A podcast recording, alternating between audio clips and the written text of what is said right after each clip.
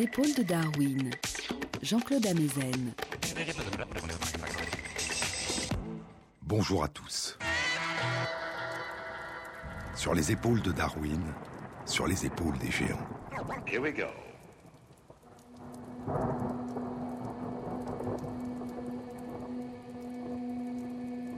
Se tenir sur les épaules des géants et voir plus loin, voir dans l'invisible, à travers l'espace et à travers le temps. Voir, découvrir, reconnaître et réinscrire sans cesse les signes que nous percevons dans une histoire qui leur donne sens. Lire, déchiffrer, réinventer sans cesse le monde qui nous entoure, découvrir les autres, communiquer, entrer en résonance, tisser un lien avec les autres, échanger, partager, écouter, répondre, engager un dialogue, parler. Toute langue, dit Daniel Heller Roizen dans Écolalie, essai sur l'oubli des langues. Toute langue garde inévitablement l'empreinte des époques qu'elle a traversées et oubliées. Et l'on peut toujours percevoir dans chaque langue l'écho d'une autre langue. Et avant, avant les langues, avant les mots, il y avait probablement le chant de la voix et la danse du corps. Les premières danses, le premier langage silencieux, et parfois, quand il en demeurait des traces sur le sol, la première écriture, pour qui savait la lire.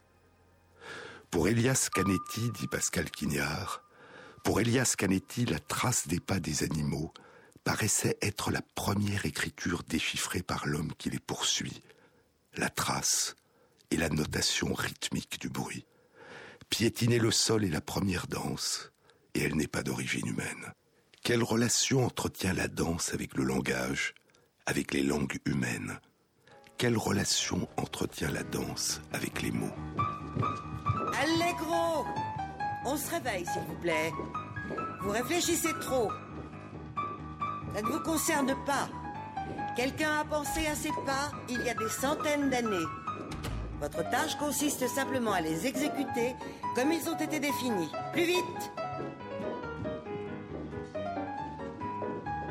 Stop Pour pouvoir faire ce que tu fais, dit Paul Auster dans son dernier livre Winter Journal, Chronique d'hiver, pour pouvoir faire ce que tu fais, tu as besoin de marcher. Marcher est ce qui fait venir les mots vers toi, ce qui te permet d'entendre le rythme des mots pendant que tu les écris dans ta tête. Un pied en avant et puis l'autre pied en avant, le double battement de tambour de ton cœur. Écrire commence dans le corps, c'est la musique du corps. Et même si les mots ont du sens, peuvent parfois avoir du sens, la musique des mots est le lieu où commence le sens. Tu t'assieds à ton bureau pour écrire les mots, mais dans ta tête tu es toujours en train de marcher, et ce que tu entends, c'est le rythme de ton cœur, le battement de ton cœur. L'écriture, poursuit Austère, l'écriture comme une forme mineure de danse. La peinture aussi, dit Pascal Quignard dans son dernier livre, L'origine de la danse. La peinture aussi comme une forme de danse. Louche, dit Quignard. Louche a écrit Lorsque Hurre peignait un bambou, il voyait le bambou, il ne voyait pas son pinceau, il ne voyait pas sa main qui tenait le pinceau, il s'oubliait. Non seulement il ne se voyait plus, mais c'est peu dire que de dire qu'il ne se voyait plus. Bientôt, il ne voyait plus le bambou devant lui.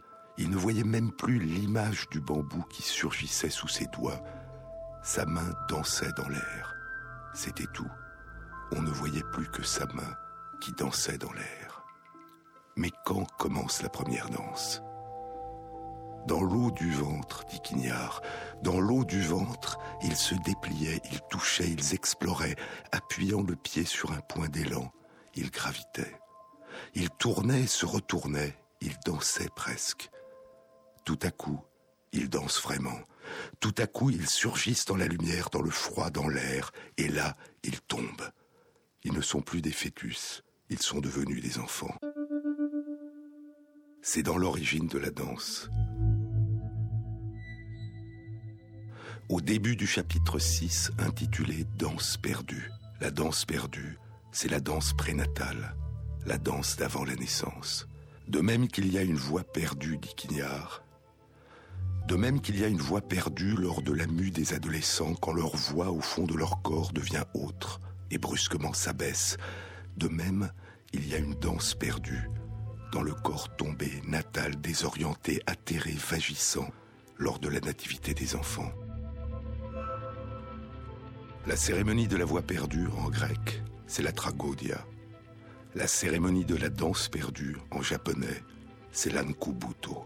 Tous, nous avons vécu au fond d'une eau que la lumière n'atteignait pas.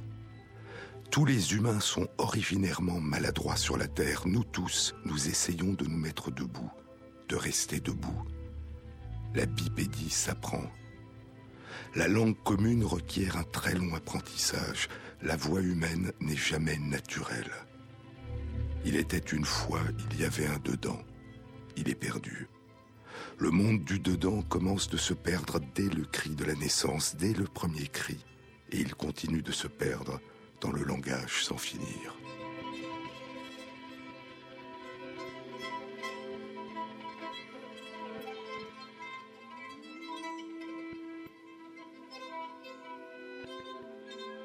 Tous nous avons vécu, dit Quignard, dans un lieu qui n'était pas tout à fait dans le monde, où la gravité ou la pesanteur ne se fait presque pas sentir. C'est l'espace maternel. Cet espace était un volume rempli d'eau. Les anciens Romains autrefois désignèrent cet espace du nom dont ils se servaient pour désigner l'enveloppe de peau où ils conservaient de quoi boire quand ils se déplaçaient. Ils l'appelèrent une outre, utérus, utérus. Ce lieu est aussi un temps pour une espèce qui respire. C'est jadis. Jadis, quand nous ne respirions pas encore, quand nous ne parlions pas encore. Dans le chapitre 9 de l'origine de la danse, intitulé Naissance et extase, dans un passage intitulé La naissance inaccessible, Tanaka dit Je ne danse pas une danse qui appartient à ce monde je danse une danse dont le corps se souvient. Mine signifie le fleuve, le flux, l'eau vive. Je relâche le corps dans le courant. J'oublie même l'eau dans laquelle je suis immergé et où je danse quand je danse dans l'air. Je danse dans l'air comme si c'était de l'eau. Je danse la danse dont le corps se souvient, la danse perdue. Et en dansant, je m'approche de la naissance, origine de la danse. Hijikata dit je refuse l'idée qu'à l'origine de la danse, le rythme ait été premier. Le rythme n'est pas premier. Les gestes sont là, longtemps avant les pas. Au début, non seulement il n'y a pas de rythme, mais il n'y a aucun langage qui précède. La langue parlée s'apprend avec peine, beaucoup plus tard. Marcher debout s'apprend avec peine, bien plus tard. C'est la raison pour laquelle aucune technique ne doit présider à la danse qui cherche l'origine. Marcher debout n'est ni l'origine ni l'enfance. Marcher debout n'est pas le but de la danse. Pour ceux que l'origine guide, il n'y a comme unique but au mouvement qu'il commence que la maladresse naissante.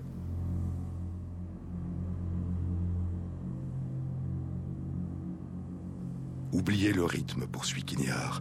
Ne cherchez pas à avoir conscience de votre corps. Renoncez au plancher. N'obéissez pas à la musique. Ne soyez plus reliés à rien.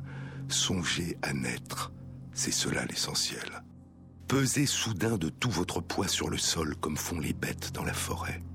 Puis abandonnez-vous au mouvement qui jaillit. Un mouvement de vache dans le champ qui lève son mufle, meugle. Un mouvement de mouche noire sur la vitre qui décolle, bourdonne, s'en va, se cogne de nouveau, étend soudain une immense boucle dans l'air de la pièce. Un mouvement de brochet qui ouvre la mâchoire dans l'eau silencieuse et noire, où il file, où il mord, où il avale devenait le cou du bison qui se tourne brusquement vers l'arrière sur la paroi du puits de Lascaux et qui expire tout son souffle dans la nuit perpétuelle de l'origine des hommes, en train de peindre leur origine sur le flanc obscur de la montagne. Devenait le mouvement que cherche à faire la vieille paysanne japonaise qui se lève au-dessus du tatami en gémissant tellement ses genoux sont perclus explorer ce mouvement avec la plus grande maladresse possible, c'est-à-dire avec la même difficulté qu'elle éprouve elle-même. seule la maladresse est natale.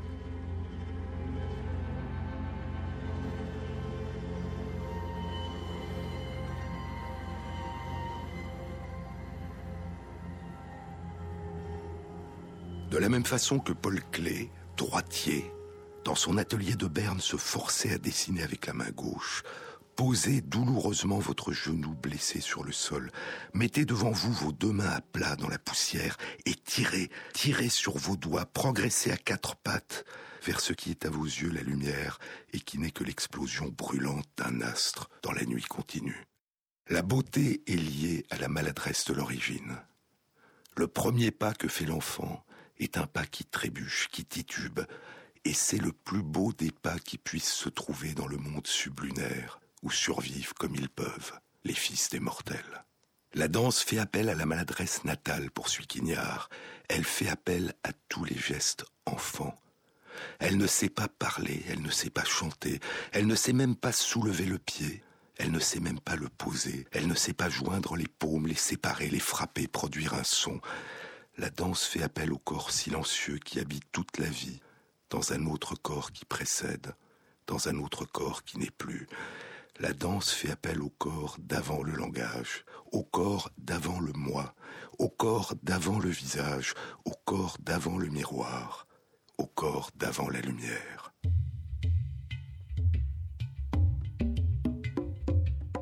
En latin, le geste définit l'émotio, l'émotion, ce qui émerge dans le geste, du geste, par le geste. Le geste est le motus corporis, le mouvement du corps. De là, la danse est le corps qui se meut ou qui vient de se mouvoir bien avant qu'il se mette à marcher dans le jour où il surgit. La danse est n'importe quel corps humain qui s'émeut, qui se mouvemente. La danse est le corps qui s'avance.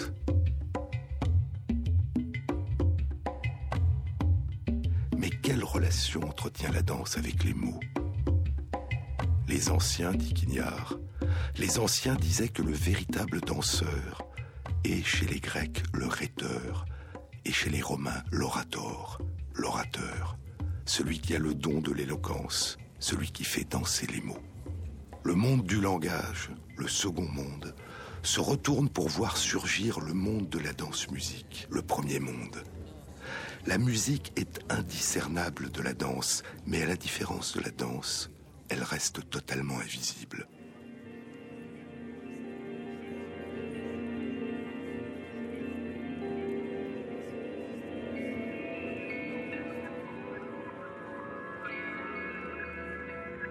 c'est sa beauté propre. La musique est un chant qui rappelle un monde dont on n'a pas d'autre souvenir que ce fil ténu de la voix maternelle qui part et qui revient.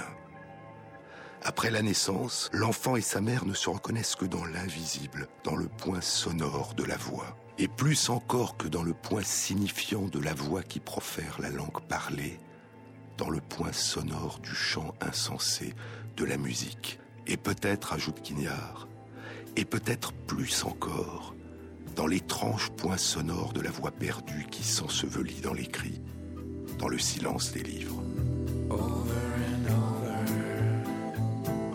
comme après un mariage, n'aurais-tu plus le courage qui sauvait de ce naufrage quand la dernière chose au monde n'a plus rien de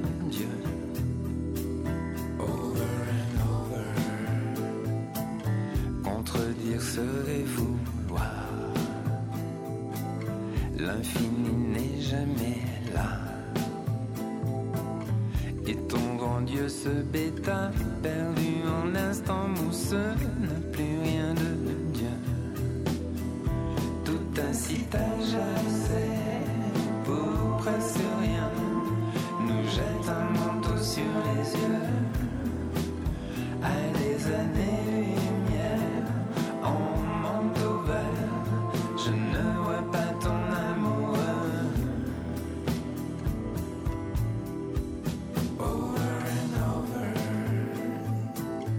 assis sur les bords de Loire, où je relis notre histoire. Dans ce vieil abstrait cruel, la façon dont je me démène n'a plus rien de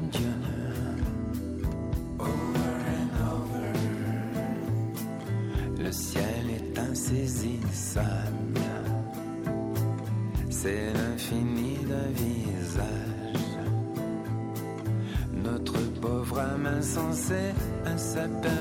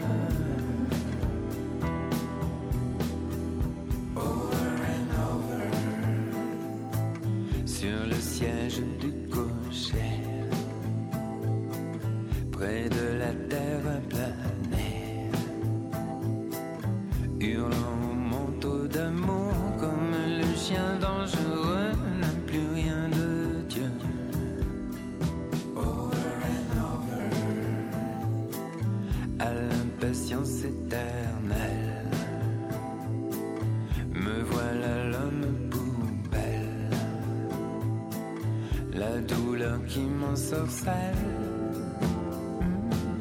n'a plus rien de Dieu. Tout incite à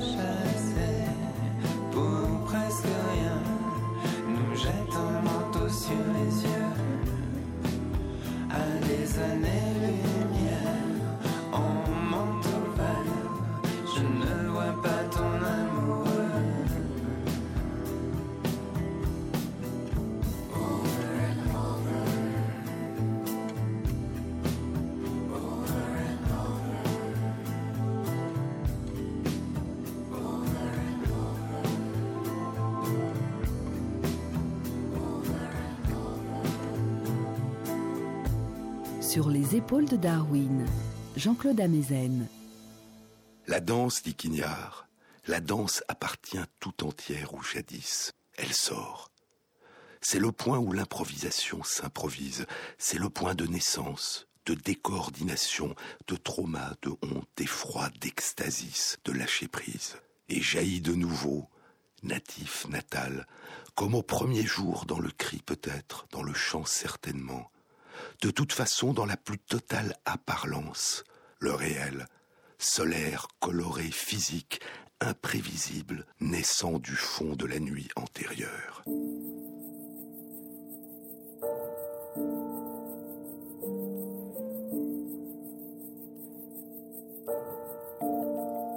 L'extraordinaire hymne à la parole des Védas, la connaissance en sanskrit, L'extraordinaire hymne à la parole des Védas, dit Quignard, commence par ce vers inouï. Écoute, toi qui es écouté. À ton tour d'écouter, toi qui parles en nous. Si la déesse Parole a invité l'homme à venir auprès d'elle, ce ne fut que dans un second temps. À l'origine, le premier mouvement de parole, vac en sanskrit, avait été de laisser l'humanité plongée dans le silence. L'espèce humaine était originairement vouée à attendre le verbe. Le premier homme était voué à rester infans, celui qui n'a pas la parole, celui qui ne parle pas. La grande vague verbum, verbe, parole, bornait l'homme à l'écoute, à l'audition passive, comme les fœtus dans le ventre maternel car le premier mouvement de la déesse parole avait été de s'unir à la danse-musique de la forêt. Tant la grande vague parole aimait jouer entre les arbres et errer dans l'infinie beauté, hauteur, grandeur, verdeur, luxuriance des branches qui ne cessent de se hausser vers le ciel. Mais, devant l'indifférence des arbres, la déesse se tourna vers les humains et leur apporta la parole. Silence, écrit Quignard, Silence se dit en sanskrit mauna. Le mot mauna, silence, dérive de manouté, il pense. En sanskrit, méditer se dit retenir sa voix, vakam yam.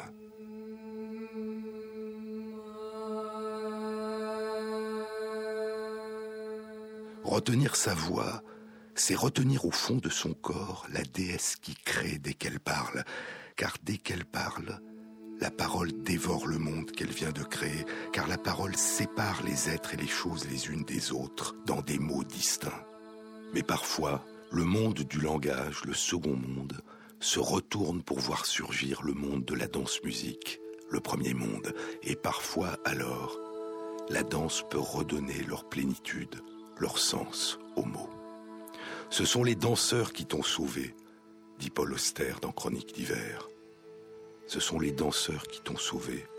Ils sont ceux qui t'ont ramené à la vie ce soir de décembre 1978, qui t'ont permis de faire l'expérience de la révélation, un moment d'épiphanie, un moment de clarté qui t'a poussé à travers une fissure dans l'univers, eux qui t'ont permis de commencer à nouveau.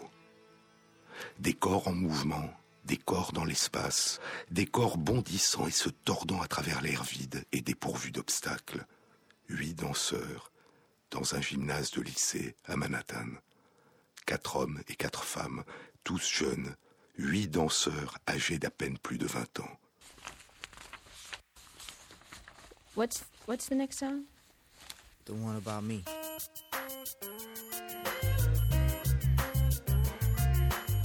Et toi, assis sur les gradins avec une douzaine de personnes qui connaissent la chorégraphe, pour assister à une répétition ouverte au public de sa nouvelle œuvre. Tu avais été invité par David Reed, un peintre que tu avais rencontré sur le bateau d'étudiants qui vous avait conduit en Europe en 1965, maintenant ton plus ancien ami à New York, qui t'avait demandé de venir parce qu'il avait une liaison amoureuse avec la chorégraphe Nina W., une femme que tu ne connaissais pas bien et dont la liaison avec David n'a pas duré longtemps. Mais si tu ne déformes pas les faits, il te semble qu'elle avait débuté en tant que danseuse dans la troupe de Merce Cunningham. Et maintenant qu'elle avait réorienté son énergie vers la chorégraphie, son travail ressemblait à celui de Cunningham, musculaire, spontané, imprévisible. C'était alors le moment le plus sombre de ton existence. Tu étais âgé de 31 ans, ton premier mariage venait de se briser, tu avais un fils de 18 mois et pas d'emploi régulier, pour ainsi dire pas d'argent, tirant tes maigres et insuffisants moyens d'existence de ton travail de traducteur indépendant. Tu étais l'auteur de trois petits recueils de poésie, avec tout au plus une centaine de lecteurs dans le monde, complétant tes revenus dérisoires en écrivant des articles de critique littéraire pour Harper's, la New York Reviews of Books et d'autres magazines. Et à part un roman policier que tu avais écrit sous un pseudonyme l'été précédent, dans une tentative de gagner un peu d'argent liquide, un roman qui n'avait toujours pas d'éditeur, ton travail s'était interrompu. Tu étais bloqué, désorienté, tu n'avais pas écrit un poème en plus d'un an, et tu commençais lentement à réaliser que tu ne serais jamais capable d'écrire à nouveau.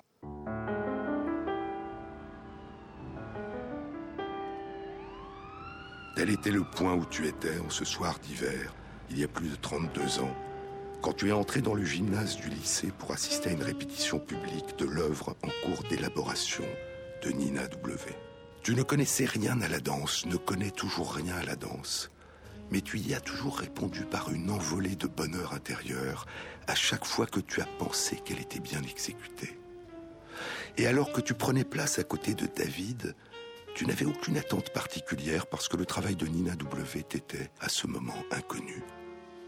Elle s'est levée, et debout sur le sol du gymnase, a expliqué à la minuscule assistance que la répétition serait divisée en deux phases qui alterneraient des démonstrations des principaux mouvements par les danseurs et un commentaire verbal de sa part.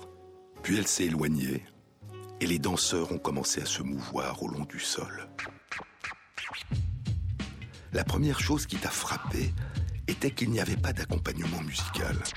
Une telle éventualité tu ne l'avais jamais envisagé, danser sur le silence plutôt que sur la musique, car la musique avait toujours paru essentielle à la danse, inséparable de la danse, non seulement parce qu'elle donne le rythme et la vitesse d'exécution, mais parce qu'elle établit une tonalité émotionnelle pour le spectateur, donnant une cohérence narrative à ce qui autrement serait entièrement abstrait.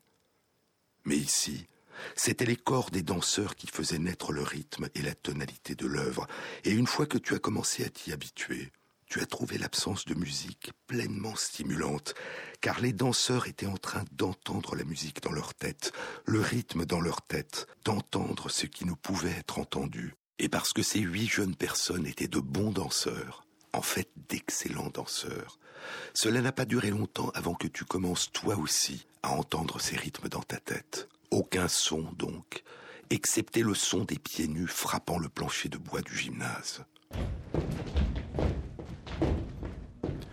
Tu ne peux te rappeler les détails de leurs mouvements, mais dans ton esprit, tu vois sauter, tourner, tomber, glisser, des bras s'élever et des bras retomber vers le sol, des jambes s'élancer et courir vers l'avant, des corps se toucher et puis ne pas se toucher. Et tu étais impressionné par la grâce et la nature athlétique des danseurs. La seule vue de leur corps en mouvement semblait te transporter en un lieu inexploré à l'intérieur de toi-même. Et petit à petit, tu as senti quelque chose se lever en toi, senti la joie monter à travers ton corps et jusque dans ta tête, une joie physique, qui était aussi de l'ordre de l'esprit, une joie ascendante qui se propageait et continuait à se propager à travers chaque partie de ton être.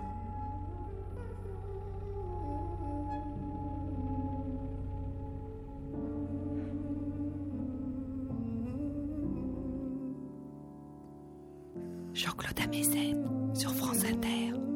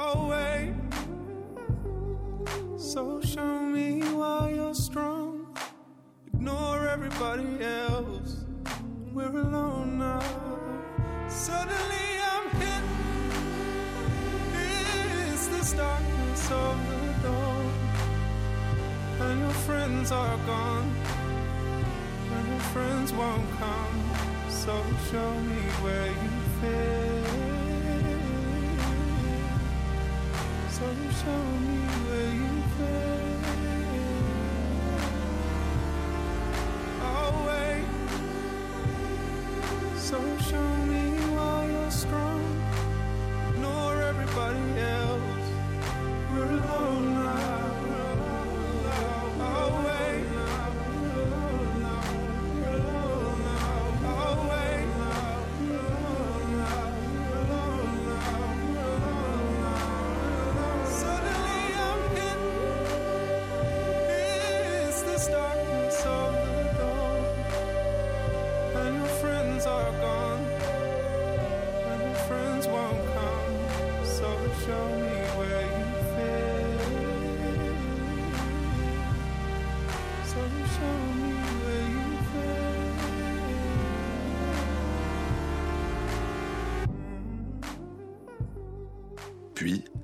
Après six ou sept minutes, dit Paul Auster, après six ou sept minutes, les danseurs se sont arrêtés. Nina W s'est avancée pour expliquer à l'assistance ce qu'elle venait de voir. Et plus elle parlait, plus elle mettait de ferveur et de passion pour exprimer avec des mots les mouvements et les figures de la danse, et moins tu comprenais ce qu'elle disait.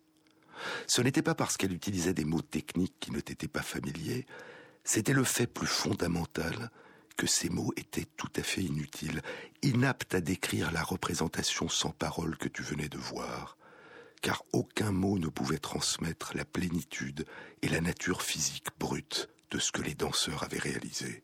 Puis elle s'est éloignée, et les danseurs ont recommencé à bouger, t'emplissant immédiatement de la même joie que tu avais ressentie avant qu'ils ne s'arrêtent. Cinq ou six minutes plus tard, ils s'arrêtaient encore et une fois de plus, Nina W s'est avancée pour parler, échouant encore à capturer un centième de la beauté que tu venais de voir. Et ainsi de suite. Cela dura pendant toute l'heure suivante, les danseurs, puis la chorégraphe tour à tour, des corps en mouvement, suivis par des mots, la beauté suivie par des bruits dépourvus de sens, la joie suivie par l'ennui. Et à un moment donné, quelque chose a commencé à s'ouvrir en toi. Tu t'es trouvé en train de tomber dans la fissure entre monde et mots, entre le monde et les mots, le gouffre qui sépare la vie humaine de notre capacité à comprendre ou à exprimer la vérité de la vie humaine. Et pour des raisons que tu ne parviens toujours pas à comprendre, cette chute soudaine dans un air vide, sans limite, t'a rempli d'une sensation de liberté et de bonheur.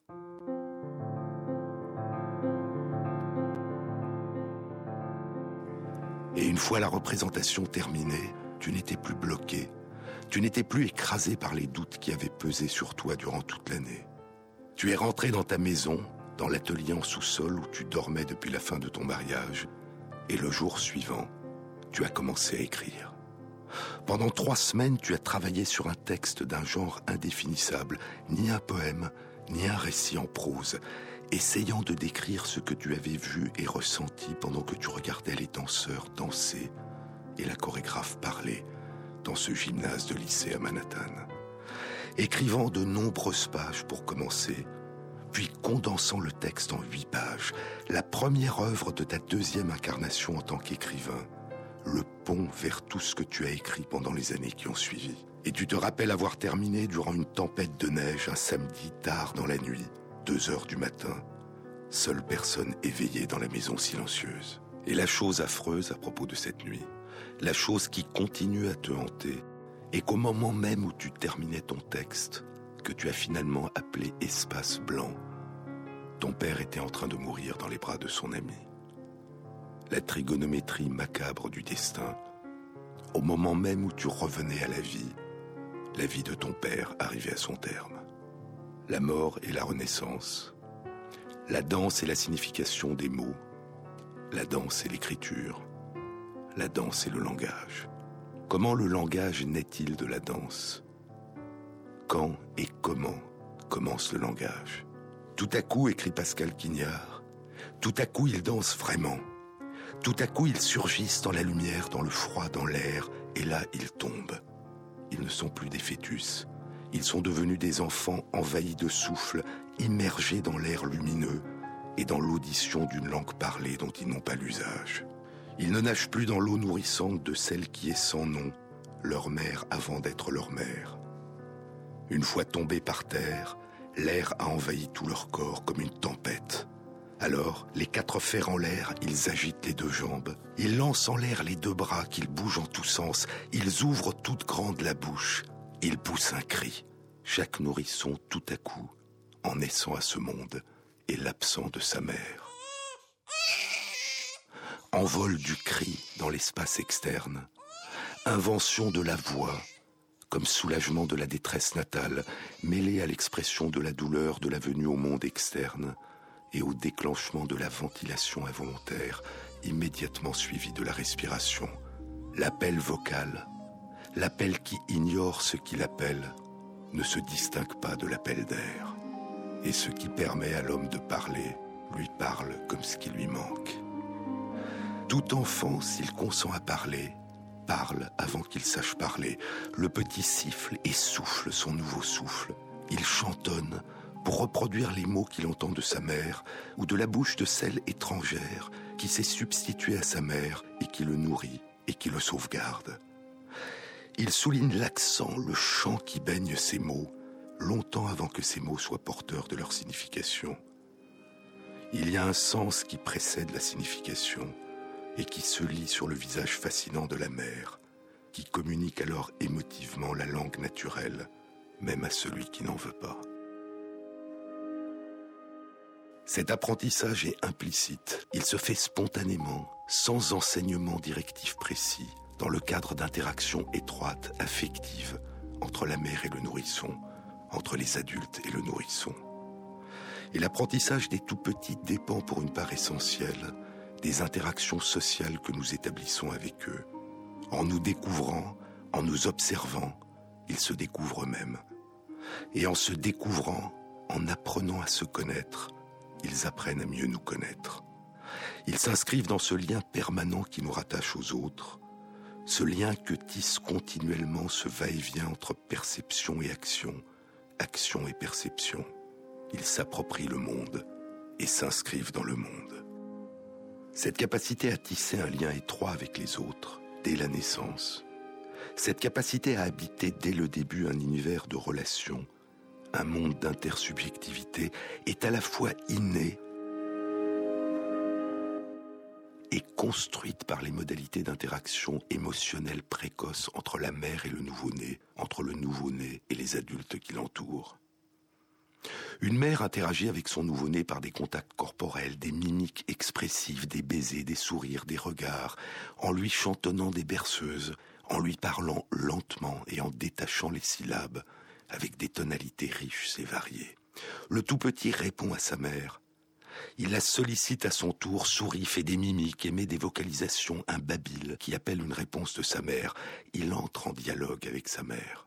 Leur communication, leurs interactions se synchronisent, entrent en résonance, se répondent. Et ces capacités ne sont pas uniquement humaines, elles ont des racines beaucoup plus anciennes.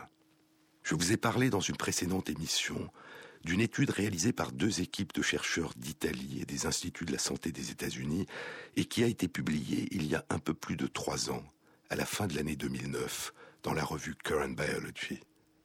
Une étude qui indique l'existence d'interactions affectives intenses entre les mères et leurs nouveau-nés chez les singes rhésus macaques. Dès les premiers jours qui suivent sa naissance, la mère cherche le regard du tout petit. Elle lui fait des mimiques, lui fait des baisers de loin et sur le visage, et le bébé lui répond en lui faisant des mimiques, des baisers et en cherchant son regard.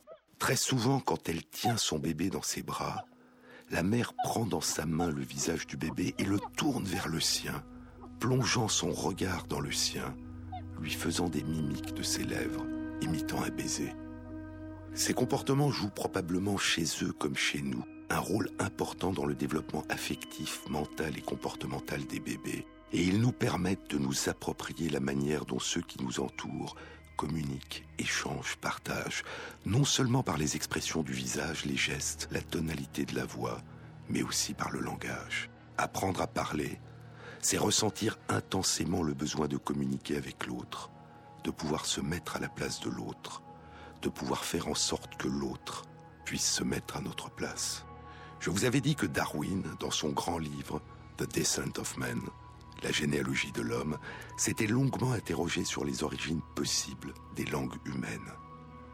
Et il pensait que le chant, la musique de la voix et les émotions profondes qu'elle véhicule étaient probablement à l'origine des vocalisations du langage. Il y a de nombreuses hypothèses et théories concernant l'origine des langues humaines. Il y a la question de l'origine de la sémantique, de la signification, des symboles. Il y a la question de l'origine de la structure du langage, de sa syntaxe.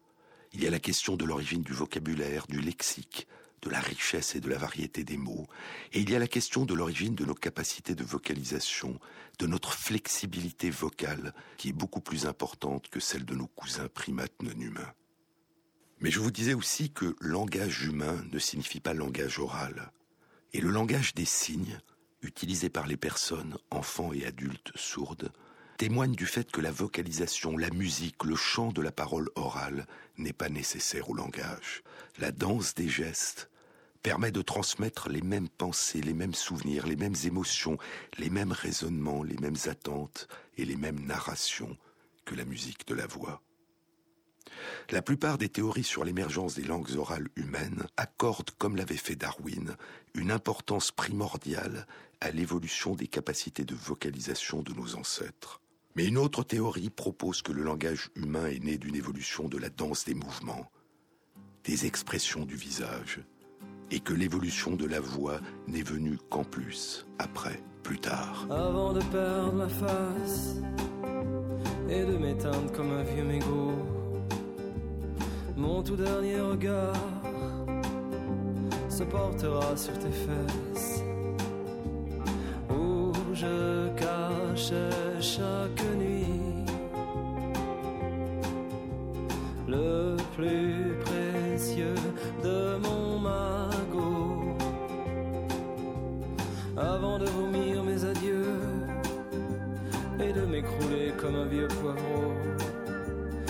mon tout dernier regard se portera sur tes yeux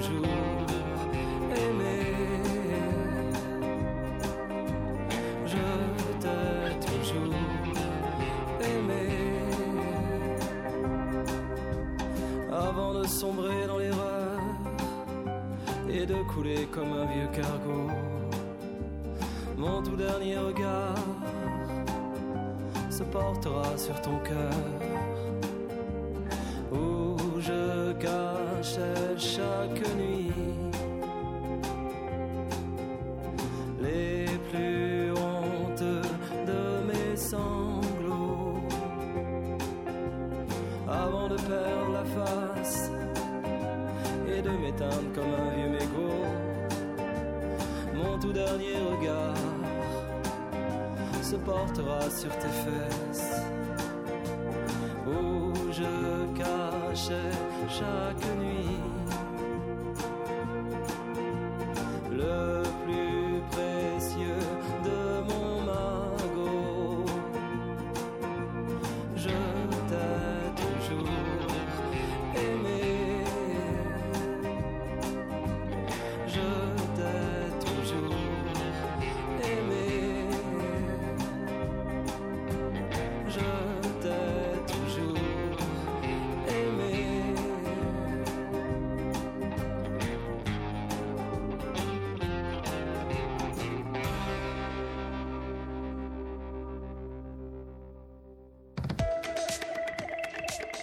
Jean-Claude Amezen.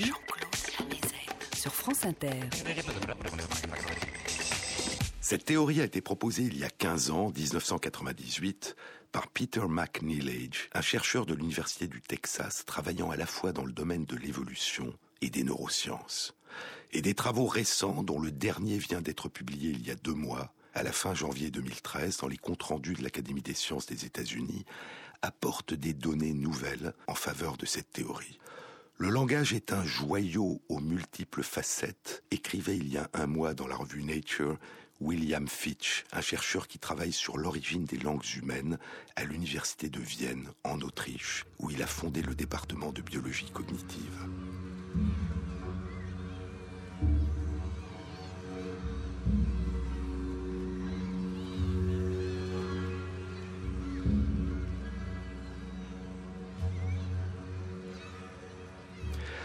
Langage est un joyau aux multiples facettes, mais certaines sont mieux étudiées que d'autres.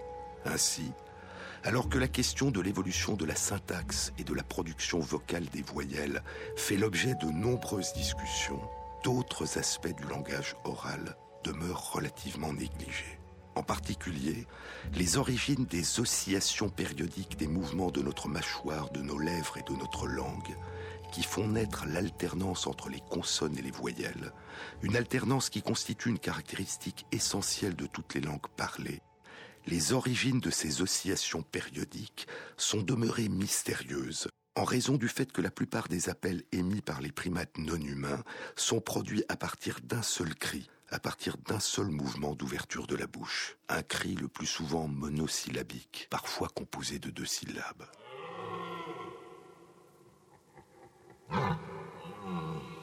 Écrivant dans les comptes rendus de l'Académie des sciences des États-Unis, poursuit Fitch, Asif Kazanfar de l'université Princeton et ses collègues proposent une perspective étonnante.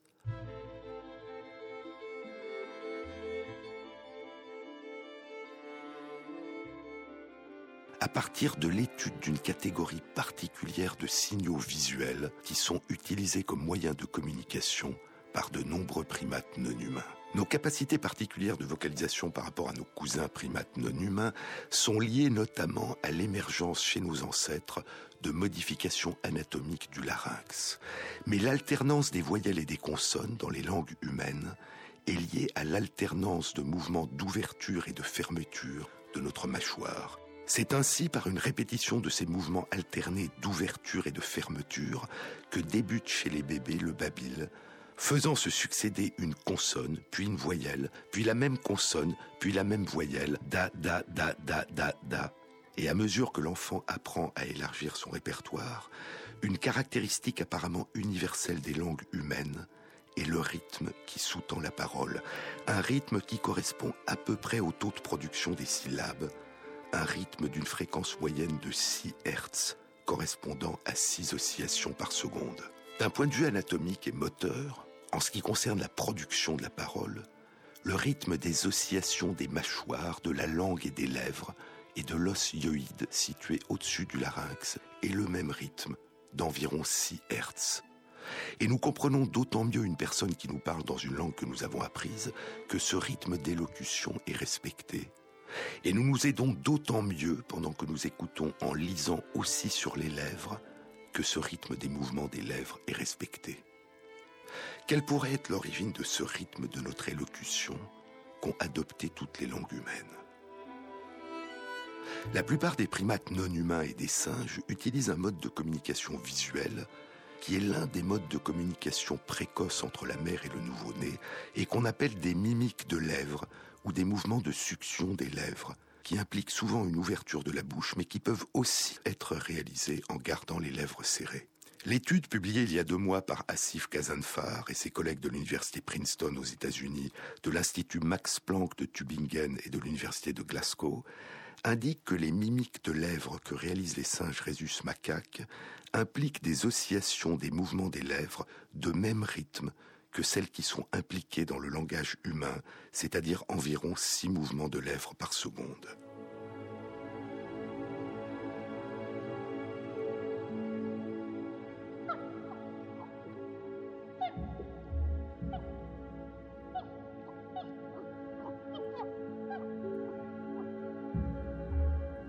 Ce rythme est différent de celui auquel les singes rhésus macaques mâchent leur nourriture, un rythme plus lent, semblable à celui auquel nous mâchons. La question que se sont alors posées les chercheurs a été est-ce que ce rythme particulier des mouvements des lèvres joue un rôle dans la communication entre ces singes? Et ils ont exploré cette question de la manière suivante. Parce qu'il n'est pas facile, voire impossible, de demander aux rhésus macaques d'effectuer leur mimique de lèvres à un rythme plus rapide ou plus lent que six mouvements de lèvres par seconde, les chercheurs ont réalisé des simulations par ordinateur de visages de macaques. Et ces visages effectuaient des mimiques de lèvres dont le rythme était soit habituel, 6 par seconde, soit accéléré à un rythme de 10 par seconde, soit ralenti à un rythme de 3 mouvements de lèvres par seconde. Ils ont mis en présence au total 11 singes avec un écran d'ordinateur sur lequel s'affichaient différents visages de leurs semblables en train de leur faire des mimiques de lèvres. Et ils ont mesuré le temps que les singes passaient à regarder l'écran, une mesure de leur intérêt pour ces mimiques. Les singes passent plus de temps, environ un tiers de temps en plus, à regarder les images de singes qui effectuent leurs mimiques de lèvres à un rythme de 6 par seconde qu'à regarder ceux qui effectuent leurs mimiques à un rythme plus rapide ou plus lent. De plus, une moitié des singes qui regardent l'écran ont répondu aux images de mimiques effectuées au rythme habituel, faisant à leur tour une mimique de lèvres à l'image sur l'écran, alors qu'ils n'ont pas répondu aux mimiques de rythme plus rapide ou plus lent.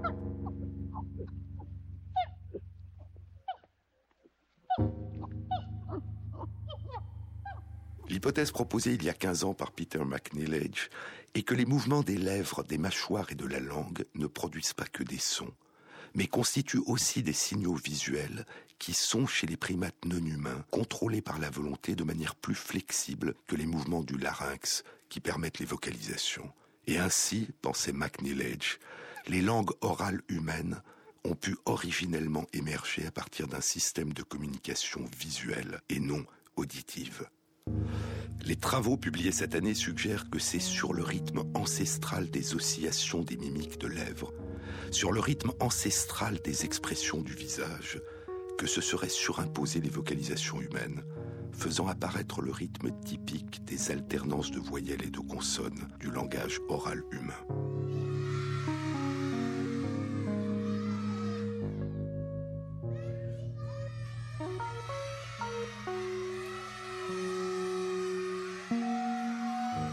Il y a à ce rythme de communication de 6 par seconde une dimension peut-être plus générale encore.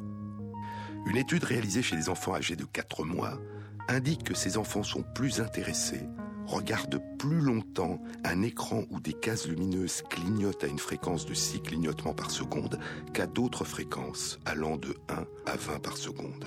Les primates non humains communiquent aussi en produisant des sons d'origine non vocale, par exemple en tambourinant de leurs mains sur un objet ou en secouant un objet. Les singes rhésus macaques, par exemple, en secouant les branches d'un arbre ou en frappant le sol. Et ces gestes de communication sonore non vocale se font généralement à un même rythme, proche de 6 Hertz.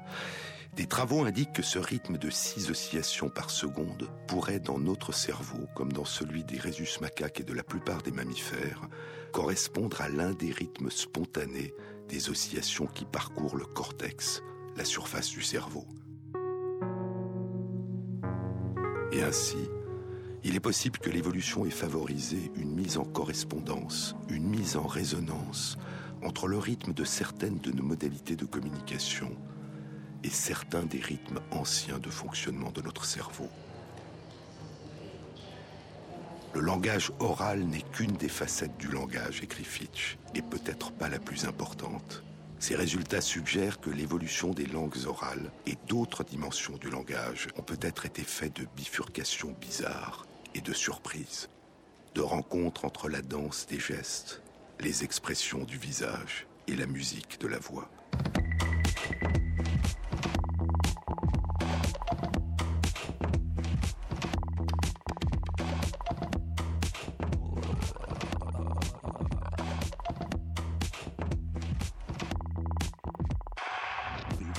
Émission a été réalisée par Fabrice Lègle avec à la prise de son Gaël Brausek, au mixage David Federman et Thierry Dupin pour la programmation des chansons.